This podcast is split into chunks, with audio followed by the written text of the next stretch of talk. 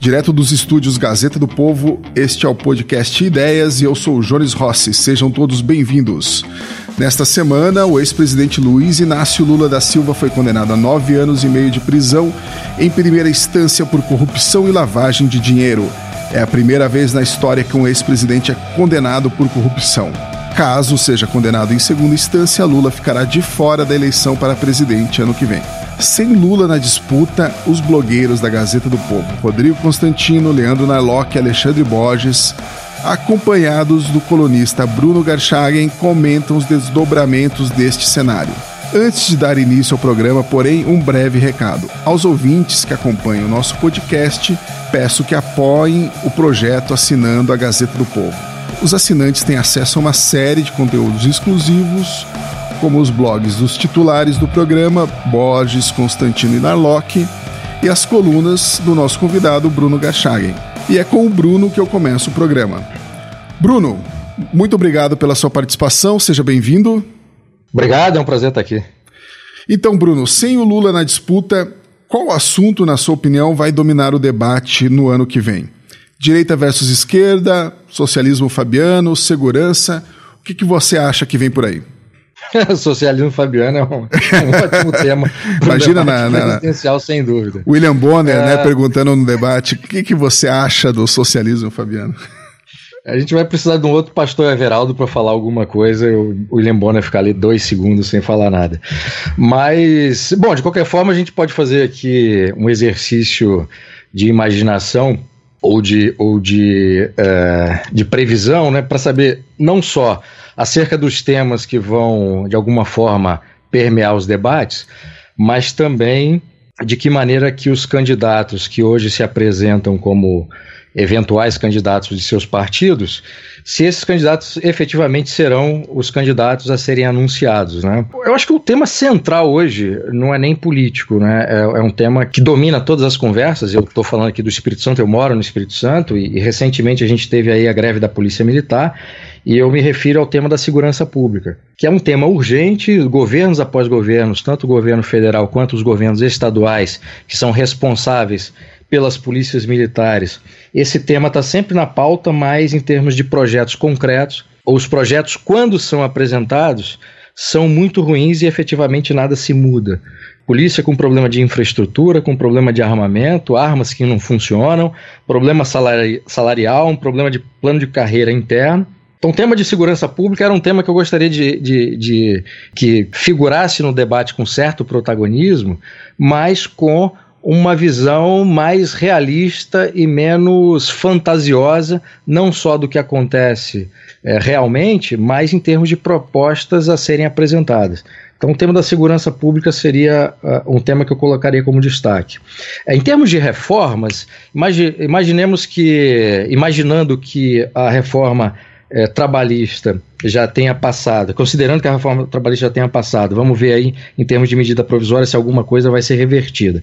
Mas considerando que já passou a reforma trabalhista e se houver tempo e passar também a reforma da Previdência, eu gostaria muito que essas duas reformas fossem também consideradas no debate para aprimorar aquilo que não ficou tão bom. Né? É claro que eu estou aqui é, sendo um tanto utópico, porque eu acho que é, esses dois temas não serão objeto de debate, porque serão dados, é, os temas serão dados como sendo é, temas não relevantes em virtude da proximidade com a reforma. Mas são dois temas que eu gostaria que, que fosse, que entrassem no debate. O tema da segurança. Rodrigo, você acha que que vai ser um tema importante, é, porque eu vejo muita gente falando que o Bolsonaro é o único que fala nesse tema. Você acha que esse vai ser um tema importante para o ano que vem? Não, não resta a menor dúvida, né? Na minha opinião, os temas que estão definidos aí como, como as prioridades do debate político nacional no momento que vive o Brasil são, é, é, é, são segurança, em primeiro lugar, e economia, rivalizando ali, né? Porque nós estamos vivendo aí uma depressão, né, um, um desemprego de quase 15 milhões de, de pessoas em busca de emprego, uh, um PIB que, que caiu, é uma, uma atividade econômica que caiu 10%, quer dizer, o, o Brasil está tá destruído né, da, da era pós-PT e por culpa do PT e da sua política econômica. Então, as pessoas estão desesperadas, estão, estão sem dinheiro, estão sem trabalho, sem emprego e estão sendo vítimas de todo tipo de marginal nas ruas. Então, essas duas coisas, para mim, são as grandes prioridades. Depois tem os, os temas um pouco mais é, secundários ou que são prioridades, mas talvez no momento de crise aguda em que vive o Brasil ficam para segundo plano, como educação, saúde e a própria corrupção. Eu acho que, sem dúvida nenhuma, com todos esses escândalos e com a Lava Jato e condenação de Lula e tudo mais, é óbvio que o tema da, da corrupção também entra, né? Então, o, o, Jair Bolsonaro, na minha opinião, ele, ele tenta capturar em cima desses dois, a corrupção e a segurança, né? Ele, ele bate muito na tecla do, dos bandidos marginais, redução da maioridade penal, punição maior a, a esses delinquentes e é, condenando a política desarmamentista. Isso captura muito ali a, as pessoas que estão revoltadas. Vale notar que no Rio de Janeiro, que é uma espécie de Brasil alavancado, onde a questão da segurança é mais descontrolada ainda, a pesquisa do Instituto Paraná recente colocou o Bolsonaro em primeiro lugar, à frente do Lula. Então, isso é uma espécie de espelho ou de retrato aí do que pode acontecer com o Brasil. Uh, e ele captura, então, a questão da segurança e a questão da corrupção né, como aquele candidato que pode ser acusado de tudo, xingado de tudo, rotulado de homofóbico, de xenófobo, racista, preconceituoso, menos de corrupto. Né? Ele mesmo brinca com isso, né, me chama de corrupto, porque é, não há nenhum indício, não há nenhuma acusação que, que coloque em xeque essa questão da honestidade dele. Então, esses dois pilares, a corrupção e a segurança, claramente jogam a favor de Bolsonaro e, e são temas realmente prioritários e relevantes. A questão da economia, que é igualmente importante, é o grande calcanhar de Aquiles da sua candidatura e é o grande ponto positivo, é, por outro lado, do João Dória, né, se ele for mesmo candidato. É, a, questão da, da ausência de conhecimento mesmo da área econômica e de nomes relevantes nessa área que Bolsonaro teria ao seu lado é obviamente um, uma questão de fraqueza para sua candidatura, ao contrário de Dória, que tem feito uma gestão né, de trabalho, de dinamismo, de privatização, de é, todo esse conhecimento que ele demonstra do setor real, de um empresário bem-sucedido, de um, um, outsider da política. E aí vem um, um quarto pilar que eu colocaria para fechar, que eu acho igualmente relevante para a eleição de 2018, que é o anti-establishment, que tem a ver ali com a corrupção né? mas é realmente a, a, a, o fenômeno Trump, né? aquele sujeito que, que vem de fora desses partidos e da política tradicional, da velha política, oferecendo aí uma lufada de ar fresco é, de alguém que tem um, um, entende melhor as demandas da população e não, não faz parte ali daquela patota, né, daquele pessoal que está incrustado no poder há anos. Isso não joga tanto a favor de Bolsonaro. Ele vem com esse discurso também, se comparando muito a Trump, mas a verdade é que ele está no sétimo mandato e a família toda é política, né? Tá, tá todo mundo lá na, como deputado. Enquanto que o Dória, sim, o Dória não era político, não foi candidato a nada, surgiu meio que é, é, do nada e de forma muito meteórica, venceu no primeiro turno a eleição para a Prefeitura de São Paulo, e isso joga a seu favor, é um trunfo que obviamente ele vai usar. Então, para mim, essas são as prioridades que, que, que, se vislumbram aí. Se vão ser bem debatidas ou não, é, isso é o Brasil, né? A gente sabe que vão ter muitos slogans, rótulos, é, uso populista e pouco debate concreto, baseado em argumentos, em fatos, em propostas realistas, porque, é, via de regra, tem sido assim e não acho que vai mudar para o ano que vem, infelizmente. Nunca se debateu de maneira é, aprofundada a segurança nas últimas eleições presidenciais.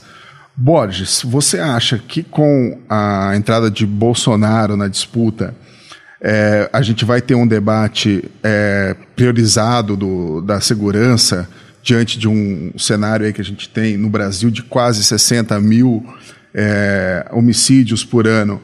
Só que o único candidato que realmente pode apresentar nesse cenário algum, algum resultado real, caso seja candidato, claro, seria o Geraldo Alckmin, que conseguiu derrubar em, em quase 70% o índice de homicídios em São Paulo? Bom, Jones, é, você sabe a, a, resistência que eu tenho a ficar fulanizando a discussão mais do que um ano antes da eleição.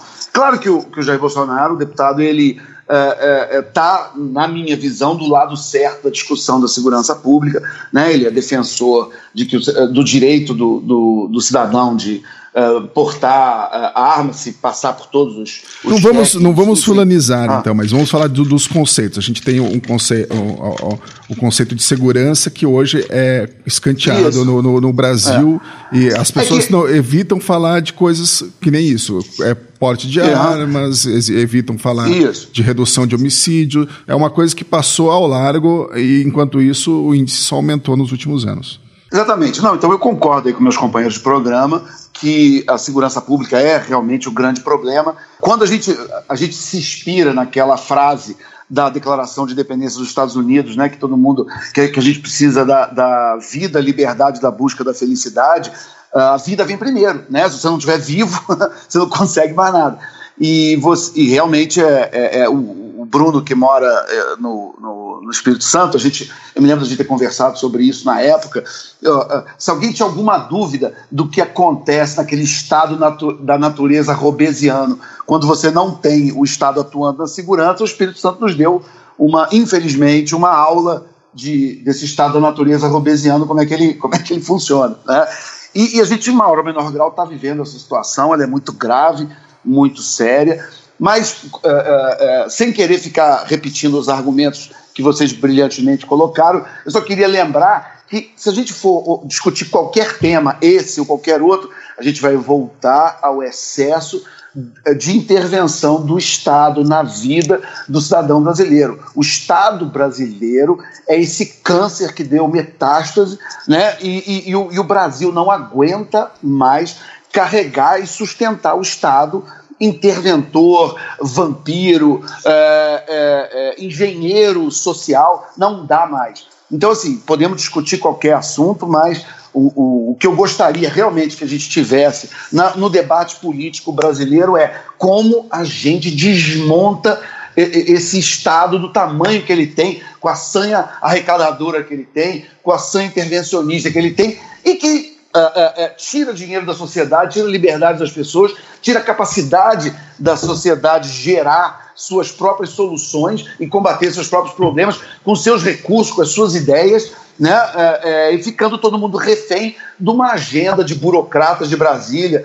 É, é, que não tem competência, não tem incentivo, não tem inteligência, não tem preparo, não tem capacidade e não tem isenção para resolver os problemas da sociedade que tem que ser resolvidos pela própria sociedade. Então, eu concordo com vocês do tamanho do problema da segurança, mas acrescentar é mais um problema, como praticamente todos os problemas brasileiros, causados pelo tamanho do Estado e pelo nível de intervenção que ele tem. Então, uh, o, foi lembrado até no começo o, o pastor Everaldo, aquele momento que eu acho histórico, quando ele diz para o William Bonner que deveria uh, se, haver a privatização da Petrobras. E, eu, e, uma coisa que eu sempre brinco, que eu digo, se você quer saber alguma coisa que te se você quer saber se alguma coisa te motiva, é aquela coisa que te faz gritar com a televisão. Não tem nada mais irracional né, do que gritar com a televisão.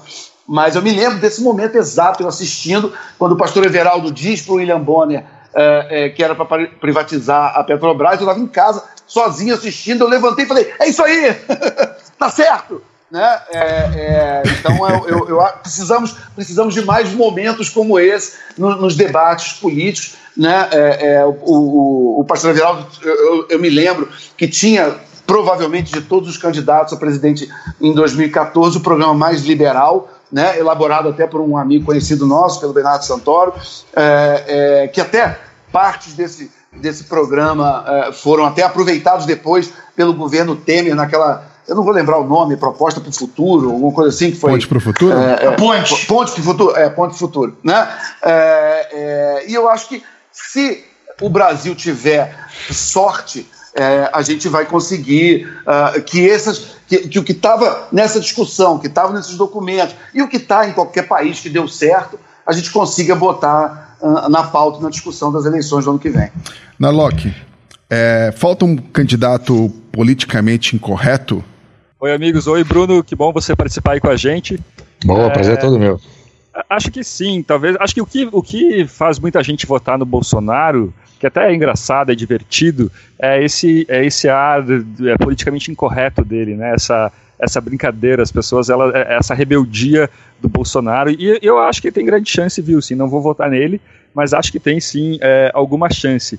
Sobre esse assunto de segurança que vocês falaram, eu discordo. Eu não sei se segurança vai ser o ponto central uh, do debate do, do, debate da campanha do ano que vem. É, o, o, Borges falou esses dias, citou o Carlos Andreasa, dizendo que talvez o brasileiro queira um, um político capaz de pôr ordem na casa, de fornecer uma estabilidade, um, um presidente que não seja vulnerável a crises. O, Andreasa, se não me engano, falou do Alckmin, e pensando bem, talvez seja. Não estou falando do Alckmin exatamente, mas esse perfil de um, um decano, uma pessoa que possa falar: bom, acabou a crise, vamos parar com isso tudo, a gente pelo menos estabilidade eu vou fornecer, estabilidade do governo eu vou fornecer a vocês, uh, me parece bom. O Henrique Meirelles, por exemplo, talvez seja um nome, também não é um nome perfeito, mas digamos que, por exemplo, ele, ele vire presidente de uma eleição indireta agora, isso pavimentaria o caminho dele já para o ano que vem, se conseguir acabar de, de fato com a crise, e a gente teria aí um candidato que nem está nas pesquisas do Datafolha como presidente em 2018. E, Bruno, você acha que é, vale, a, vale a pena a gente ainda falar de direita, esquerda né, no, no, cenário atual da, da política brasileira? Ah, se essa discussão começou no Brasil ontem, ela tem que ser feita, né? Porque senão as pessoas continuarão falando sobre isso sem saber o que isso significa.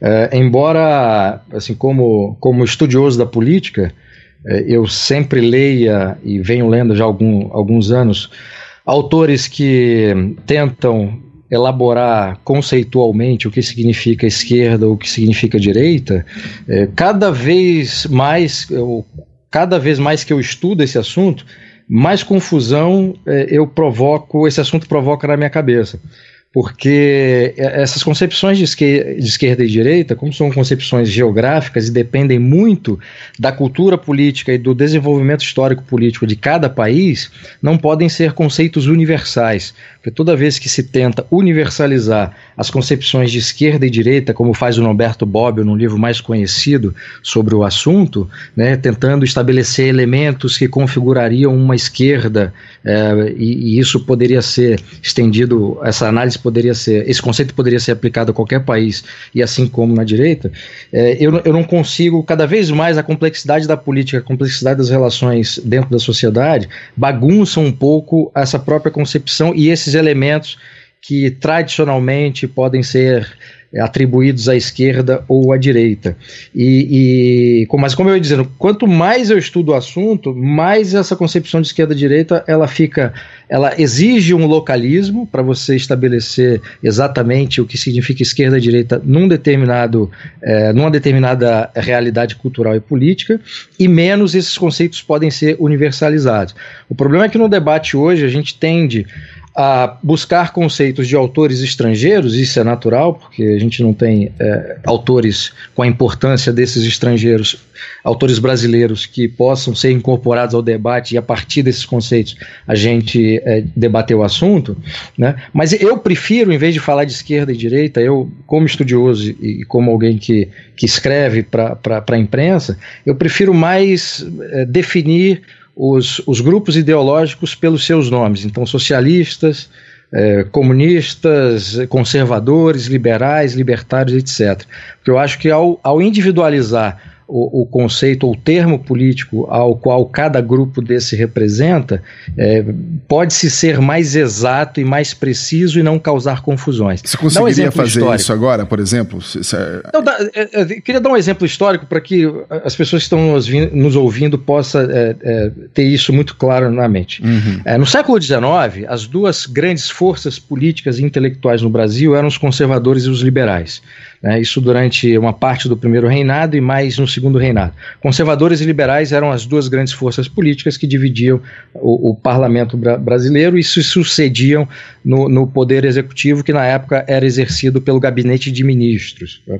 É, nessa época, o, os conservadores eram à direita e os liberais eram à esquerda. Atualizando a discussão, hoje em dia os liberais seriam colocados à direita. Né? E tem essa coisa louca de colocar o PSDB, um partido social democrata, portanto, da esquerda europeia, como sendo direita.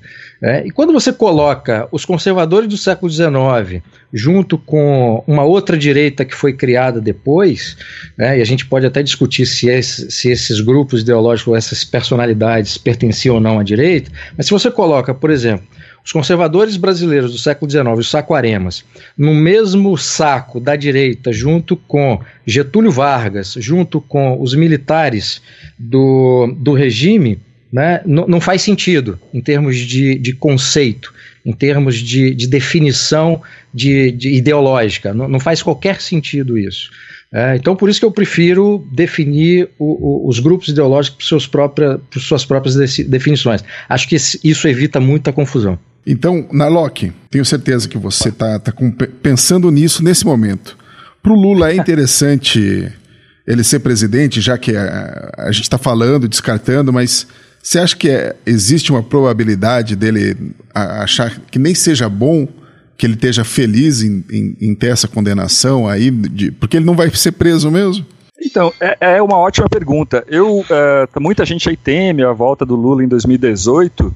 Eu não acho que vai acontecer. Eu acho que ele mal vai se candidatar se ele puder.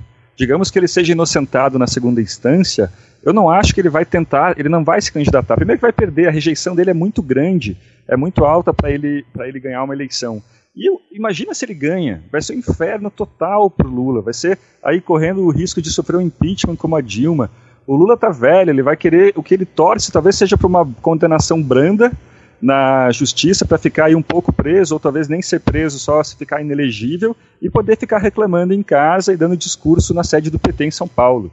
É, eu gostaria de saber a opinião de vocês pra, sobre isso, mas é, eu, eu, eu, eu tenho um pouco de medo do Ciro Gomes, talvez aí o Haddad como vice, estão dizendo que o Haddad ser vice. É, é, o Lula saiu hoje, se não me engano, na Mônica Bergamo, que ele, ele, ele é, proíbe as pessoas que comentem que ele não vai ser candidato, mas isso é justamente para manter a narrativa, manter o discurso de que uh, ele foi vítima de um ato político do juiz Sérgio Moro. É que o Moro, na verdade, está agindo politicamente para evitar que o PT volte ao poder. Mas para mim é evidente que o Lula uh, não quer se candidatar nem ser presidente de novo.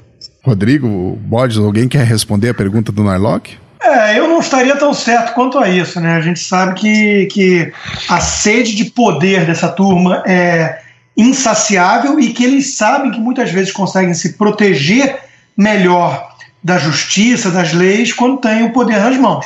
Né? Olha o caso aí do Maduro na Venezuela, que até hoje é defendido pela turma do PT e do PSOL e suas linhas auxiliares. Né? É, então eu não estaria muito certo quanto a isso. O que eu sei, se o Lula quer ou não ser presidente mesmo, tudo eu não sei porque não estou na cabeça dele. O que eu sei é o seguinte: que o Brasil não quer. Então, é, é óbvio que eu sempre tenho medo, eu acho que não é para subestimar a capacidade dessa turma de, de enganar trouxas e de comprar votos e seduzir o, o, os otários, né, tanto que eles foram eleitos e reeleitos várias vezes. Mas uh, eu, eu, acho que ele perderia se ele fosse candidato. E isso seria realmente humilhante para ele. Mas é, é, que ele quer, de alguma forma, tentar se blindar contra a justiça e tudo mais, e voltar a aparelhar a máquina e distribuir, controlar as tetas, né, para poder distribuir para os seus apaniguados, os seus cúmplices, isso não resta dúvida, né? O projeto dessa turma é um projeto de poder totalitário. Isso precisa ficar muito claro, né? Todo mundo que condena ah, tudo e todos são corruptos, isso é música ouvido dos petistas porque ignora a essência do PT, o seu DNA totalitário, revolucionário. Eles querem levar o Brasil na direção da Venezuela. Isso é, inclusive, dito por eles, né? não é teoria conspiratória. Então, eu levo a sério o alerta. E, e, eu levo a sério o alerta tanto vindo de Lula quanto vindo dos seus outros, né? como está na Bíblia, o conceito de legião, eles são muitos e eles são muito parecidos, que nem os Smiths do, do filme Matrix. Né? É, realmente, eu concordo com o Narlock, o Ciro Gomes é um, é, um, é um Lula da vida, a Marina Silva é um Lula da, da, da vida, é, embalado a clorofila, o Ciro embalado a coronelismo nordestino. É, o próprio Joaquim Barbosa me assustaria muito se fosse candidato, né? um sujeito destemperado e sem nenhum respeito pela liturgia do cargo e, e nada parecido. Então, é, é, o meu ponto é que eu entendo o alerta do Garchagen de tomar cuidado com os conceitos, acho que isso é importante, mas o inimigo do Brasil ainda é o mesmo, é a esquerda, é como o Alexandre Borges colocou, é o excesso de Estado, é o paternalismo, é o controle da economia, é o controle das nossas vidas, e isso tudo são bandeiras da esquerda. A esquerda no Brasil é o grande representante dessa visão de mundo, dessa visão progressista, entre aspas, que é, é Estado interventor na economia, Estado paternalista, Estado cuidando é, é, de tudo, é, de, de, do que, que vai ser ensinado nas escolas, com essa pauta toda que eles têm de subversão de valores morais, e por aí vai. Então o inimigo é o mesmo, é a esquerda. Sai o Lula, sai o PT, mas a gente ainda precisa colocar o Brasil na rota do primeiro mundo aí, do progresso, e para isso precisa derrotar o esquerdismo, na verdade, né, que é tão onipresente no Brasil ainda. Eu só queria pular num ponto aí que, eu, que o Narlock levantou na fala dele, e que ele citou o que eu teria falado do ou do Alckmin ou do Andreas, enfim. Eu acho que. Uh, é, porque da onde veio essa conversa? Veio uh, uh, de qual, qual, é o perfil do presidente que viria por aí. E eu, eu entendo a vontade de ter esse presidente que não chame atenção, que seja um, um picolé de chuchu, que seja um sujeito que não. Uh, é, é, é, como no. É, é, aquela história, né? Que o juiz de futebol é aquele, o bom é aquele que você não lembra que ele está em campo, né? Que ele não está chamando o jogo para ele. Né? Então, por exemplo, na história americana, é, o símbolo é o Calvin Coolidge, né, que foi presidente de 23 a 28, que, até, que é um, um período de rara expansão dos Estados Unidos, né, os, os, os loucos anos 20 e tal. É, é um, um, presidente muito reverenciado até hoje, e era um presidente calado, era um presidente que, que acreditava muito em diminuir o tamanho do Estado, em cortar impostos, em deixar que a economia fluísse. É, é, é então, assim, eu, eu entendo a transposição e essa vontade mas hoje, uh, e aí com. com e, e, a gente vê, o, o, o Narlock citou aí, por exemplo, o Henrique Meirelles, a gente ouve falar também do, do presidente do BNDES, o, o economista Paulo Rabelo de Castro, uh, você falou também, vocês falaram do Alckmin, enfim, nomes, vamos dizer, de, de, de, de brasileiros que seriam mais Uh, técnicos, executivos, uh, menos políticos no sentido mais populista, né? enfim.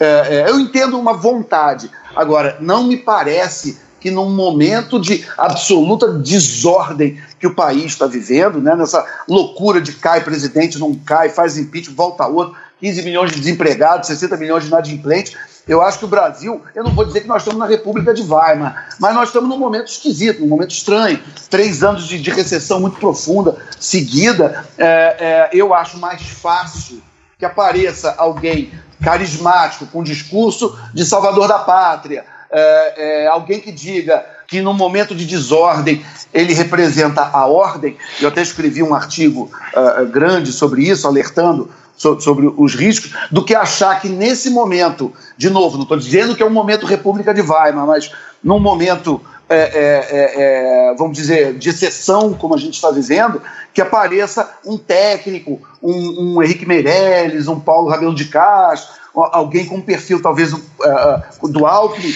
com, com chances reais de ganhar uma eleição. Você falou aí é, é, que deve aparecer um Salvador, mas o teu perfil é um cara assim? O teu, o teu perfil é, é, é o Meirelles, é o, o, Paulo Rabelo? O teu perfil é um cara, é o Calvin Coolidge? Você sabe que. É o Calvin Coolidge, claro, mas uh, é, eu estou lembrando agora, você me fazendo a pergunta, eu lembrei de um amigo nosso, que é o Flávio Morgenstern, que ele é muito engraçado, é muito bom frasista, né? E, e, na época da eleição municipal de São Paulo, ele fez um tweet dizendo que ele ia se candidatar a prefeito e a plataforma dele era dormir quatro anos. É, é, e, e, eu falei, bom, eu voto, né? É, é, enfim.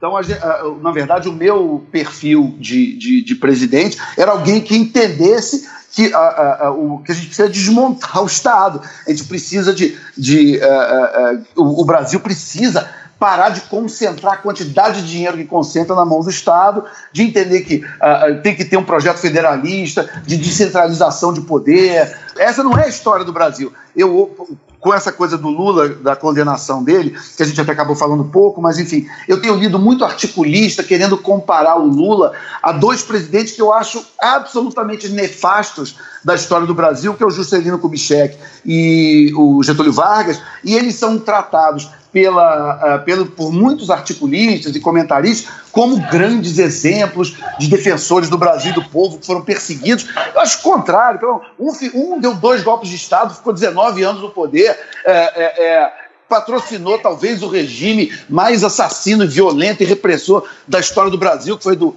do, do Estado Novo. Né? Vocês lembram que o chefe de polícia era o Filinto Miller, um cara é, treinado pela Gestapo, né? Enfim, é, é, e não era brincadeira você viver naquele Brasil é, onde a polícia era chefiada pelo Filinto Miller. E, ao mesmo tempo, um departamento de propaganda fazendo aquela patriotada, aquela coisa ufanista. O, o, o livro do Narlock, do, do, Guia Politicamente Incorreto da História do Brasil, conta bem essa história. É, é, eu recomendo a leitura, é, muito é, é, é, uma, é uma, um retrato ótimo desse, desse tempo e da máquina de propaganda do Getúlio Vargas. E depois o, o Juscelino Kubitschek, que basicamente quebrou o país, fazendo aquela maluquice que é Brasília, né, uma coisa completamente sem pé nem cabeça, desnecessária, sem falar que, na minha opinião, é uma cidade horrível. Né? É, é, é Para mim, aquilo não é uma cidade, é um lego é, é, é, acho a arquitetura horrorosa, eu abomino toda a, a arquitetura stalinista, do, do, chamada de modernista, acho aquilo um horror. Minha vontade era passar uma moto niveladora naquilo tudo e fazer um grande estacionamento. Mas, já que não dá, pelo menos eu, eu transformaria aquilo lá numa, numa, numa grande cidade universitária, talvez. Né? Porque quem precisa de isolamento e concentração é estudante, não é político. O político precisa voltar para o Largo da Carioca né? Precisa voltar ali para 1 de março e, e, e, ter puxão de orelha da população andando pelas ruas. Enfim, mas o meu perfil de, de, de presidente, vamos dizer, ideal, seria, evidentemente, alguém, no geral, no campo ideológico, Uh, uh, conservador, liberal, na economia, uh, e que promovesse esse desmonte do, do Tiranossauro Rex, que é o Estado brasileiro. Perfeito. Rodrigo. É, o, eu tô com o Alexandre, né? O perfil ideal é aquele que não tem chance de ganhar. É o boring, é o insosso, quer dizer, é o que vai governar menos, como dizia Henri David Thoreau, que, aliás, fez 200 anos aí o seu nascimento esses dias. Né? Então, o melhor governante é aquele que governa menos. O, os historiadores pensam o contrário, eles querem ação. Eles gostam de avaliar positivamente aqueles líderes, aqueles governantes, aqueles presidentes que mais coisa fizeram. Quer dizer, o Roosevelt é idolatrado por eles, né? Foi um cara que quase beirou ali o fascismo na época que os Estados Unidos esteve mais perto disso, né? Com é, lucro proibido, o New Deal, todo mundo tendo que trabalhar e sendo preso se baixasse preço, né? Uma coisa de louco. E, e, e foi nessa época que os historiadores, os historiadores adoram é, avaliar porque tinha muita ação. Né? Então eles gostam dessa imagem. Eu estou com o Thomas Sowell, né? o Thomas Sowell diz que a, a, pessoa mais apta a chegar ao poder é aquela que menos quer o poder, né? que menos tem sede de poder.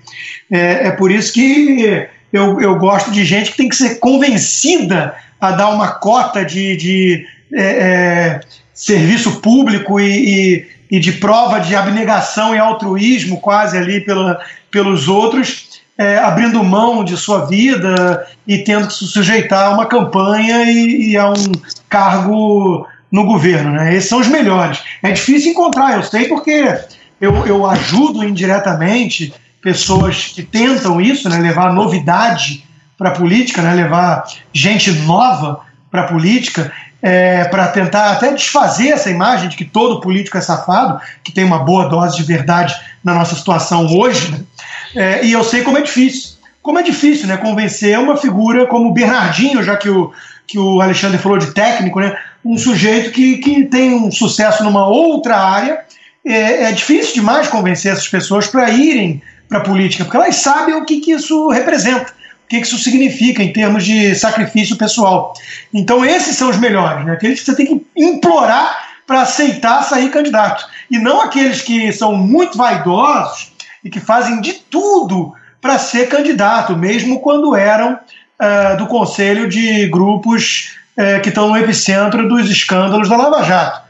Né? Então, com um discurso economicista é, e como um fiel depositário de todas as reformas, sozinho, isso não me convence. Isso, para mim, é história para boi dormir e não me convence. Tá? É gente que voltou é, rica dos Estados Unidos, do setor bancário e, e sai candidato a governador por um partido, depois vai ser ministro do outro, que é o partido mais corrupto da história do país, uma quadrilha disfarçada de partido, depois vai é, é, Nem imagino de quem você esteja falando. Talvez. Não, eu não cito nomes, eu não cito nomes porque eu, eu não vou ficar falando mal do Meirelles é, diretamente. Então eu prefiro não citar. Mas o... Cita, Rodrigo. Não, não, ele não, nem precisa citar. né? Não precisa, não, não precisa. Eu também não vou fazer que nem o Diogo Mainardi, que escreveu uma coluna na Veja na época, é, que não aguentava a festa de Réveillon porque ficava tocando a música It's Raining Men né, e, e, ele não aguentava porque ele era vizinho do, do então é, presidente do Banco Central, mas enfim, aí também já é cruel. Mas o fato é que é, pessoas muito vaidosas não combinam com a política. Né, porque é para ser um bom estadista, você tem que estar disposto a bancar a impopularidade, né, ou, ou, no mínimo a, a chiadeira dos, dos grupos minoritários organizados e com entrada na imprensa. Se você não, não aceitar isso, é, esquece, aí é melhor você ir fazer outra coisa. Então, é, eu tenho muito medo das pessoas que têm muita sede por poder ou são muito vaidosas. Esses são os meu, meus inimigos número um pra, pra, pra, como candidato. Perfeito. Nalock, é, duas perguntas para você. Qual é o teu candidato ideal e qual música toca no seu Réveillon? é, vamos lá. É... I am what I am. Dancing with Myself. Né? é, vamos lá. É, bom, a gente falou já na semana passada, no, na época do no debate sobre conservadorismo, sobre a, a, como é a qualidade de um político entediante, né? Que a gente concordou que nós gostamos desse perfil. Eu só fico pensando se com essa tradição estatista toda Uh, um, um, perfil mais enérgico não seria necessário. Uh, eu, eu, também fiquei decepcionado com o Romário, por exemplo. Eu pensei que o Romário ia ficar jogando uh, futebol na praia em todo o mandato dele, mas infelizmente ele, ele trabalhou, ele fez muitas leis, ele atrapalhou demais o povo brasileiro. Ele resolveu uh, aparecer lá, né? É, mas quer dizer, por exemplo, tem um amigo meu que ele trabalha na presidência agora do Temer e eles estão catalogando todas as leis uh, contrárias ao livre comércio, toda a regulação, uh, tentando fazer uma abertura unilateral do Brasil tentando uh, organizar isso. E tem tanta lei, tem tanta regulação, que mesmo daí já tem um ano de governo, eles não conseguiram fechar esse trabalho. Quer dizer, então talvez um perfil como o Dória, que principalmente que não tem medo de implantar a sua agenda, não tem medo de falar sim, a gente vai privatizar. O que, que acaba primeiro, o governo Temer ou esse trabalho aí do teu amigo? É, pois é. Então, o que acaba primeiro, o Brasil mais... ou o trabalho do seu amigo? É porque é complicado, né? Que você tem que. Você precisa do, você depende do Mercosul para aprovar muitas quedas de barreiras, então é uma burocracia em cima da outra. Uh, muito difícil de saber qual é a ponta para você puxar e desarmar tudo isso. Perfeito. Bruno, é, é, não né, é, segundo. Olha, eu sou, eu, é, como, como todos os leitores da Gazeta do Povo sabem, eu sou um monarquista declarado. Eu não acredito no sistema presidencialista. Eu acho que é um sistema, a gente pode ficar conversando aqui 30 anos neste podcast e todos os problemas inerentes a, a esse tipo de, de, de forma, sistema e regime político, o, o, o presidencialismo republicano, eles vão continuar acontecendo tudo aquilo que a gente estuda na ciência, ciência política de rent seeking, né, a, a, a, de como os grupos de interesse conseguem é, capturar e fazer um lobby muito bem feito dentro da política, tudo isso é potencializado no sistema, forma, regime de governo que nós temos. Né, pra, pra, pro, pro Bruno, Bruno, Sim. Bruno, eu, eu não apoiaria o Michel Temer para rei, mas a Marcela Temer para rainha, eu acho que contaria com o meu voto, hein? só só para o ouvinte ter uma ideia, em 128 anos de República Presidencialista, nós tivemos seis constituições federais nove moedas, seis vezes o parlamento foi fechado, cinco golpes de estados, 13 presidentes que não concluíram os mandatos, 31 presidentes que foram eleitos indiretamente, incluindo o atual Michel Temer. É? Então, além de, de, de, todos os problemas que nós temos de uma certa tradição política, né, e usando aqui uma, um termo do professor Antônio Paim, uma tradição autoritária política, em que sucessivos, é, sucessivas elites políticas não colocavam em causa o projeto político autoritário é, que o sucedeu, e, e, e, pior do que isso, né, aproveitou o que já tinha construído e, e incorporou ao seu próprio projeto, e nós chegamos até agora nisso. É, então, eu realmente não, não acho que esse sistema presidencialismo, por melhor que seja a pessoa que esteja lá, vai dar em boa coisa. É, por isso que eu acho que é urgente que se comece a, a, a discutir a solução parlamentarista e tudo aquilo que, se, que precisa ser feito para que o parlamentarismo funcione de forma efetiva, como o próprio modelo do sistema de voto. Né? Porque não a, adianta, República, a República fracassou e começou num golpe, né? Como você não vai fazer merchan próprio, eu faço é, tudo muito bem explicado, inclusive no livro Pare de Acreditar no Governo, do nosso amigo Bruno Garchag. Comprem, leiam, assim Obrigado. como o Guia Politicamente Incorreto da História do Brasil, do Narlock.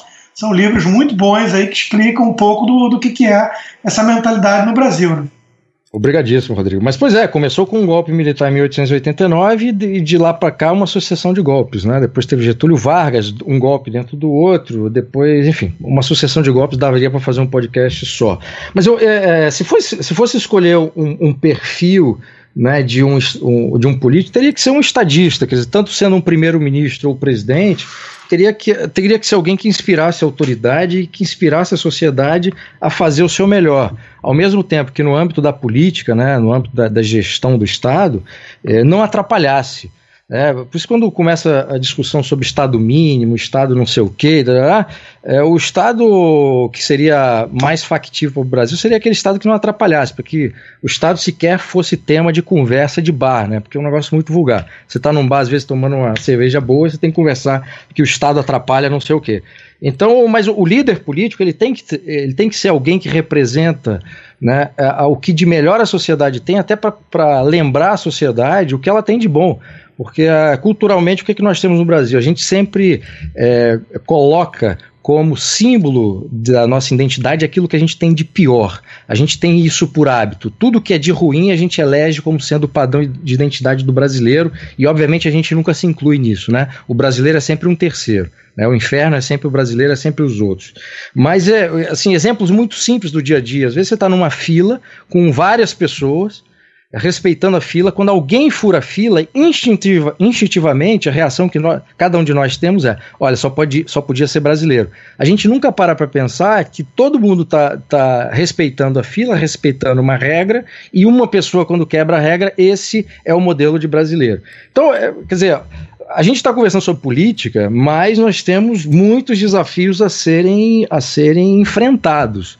Né, do ponto de vista social, a forma como como a gente lida com a nossa própria identidade, a forma como a gente liga com as, lida com as regras, né? Porque a corrupção é uma forma de quebra de regra. Ela pode ser a mais chocante, mas ela está dentro de um todo. Né? Então você tem quebra de regras mínimas e você tem quebra de regras máximas. Mas essa cultura da quebra de regras, porque eu não seria afetado se eu quebrar aquela regrinha, ou eu aceito que alguém da minha família, ou algum amigo, algum, enfim, alguém que está próximo quebre a regra porque está ao meu lado, Enquanto a gente não superar isso, né, isso obviamente vai se revelar no campo da política, porque é, quem está na política formal são pessoas que saem de dentro da sociedade. Essas pessoas não, não, não emergem por geração espontânea. Né? É, então, para concluir aqui, é, a gente tem que resolver paralelamente, discutir, obviamente, problemas estruturais da política, e o nosso presidencialismo republicano tem problemas muito sérios, independente de quem for eleito em 2018 e, e nas eleições seguintes. Por melhor que seja esse presidente, ele vai enfrentar graves é, crises provocadas é, pela forma como, como os incentivos estão dados dentro da política brasileira, e quanto me menos apoio ele tiver dentro do parlamento, um presidente da República, menos ele conseguirá fazer. E quanto mais apoio, aí acende o alerta, porque a gente sabe, pela história recente, o custo de um presidente da República ter o apoio que tem para empreender reformas. Beleza, então Com isso, nós terminamos aqui direto dos estúdios Gazeta do Povo mais um podcast Ideias. Eu sou Jones Rossi, até a próxima semana aí. Muito obrigado.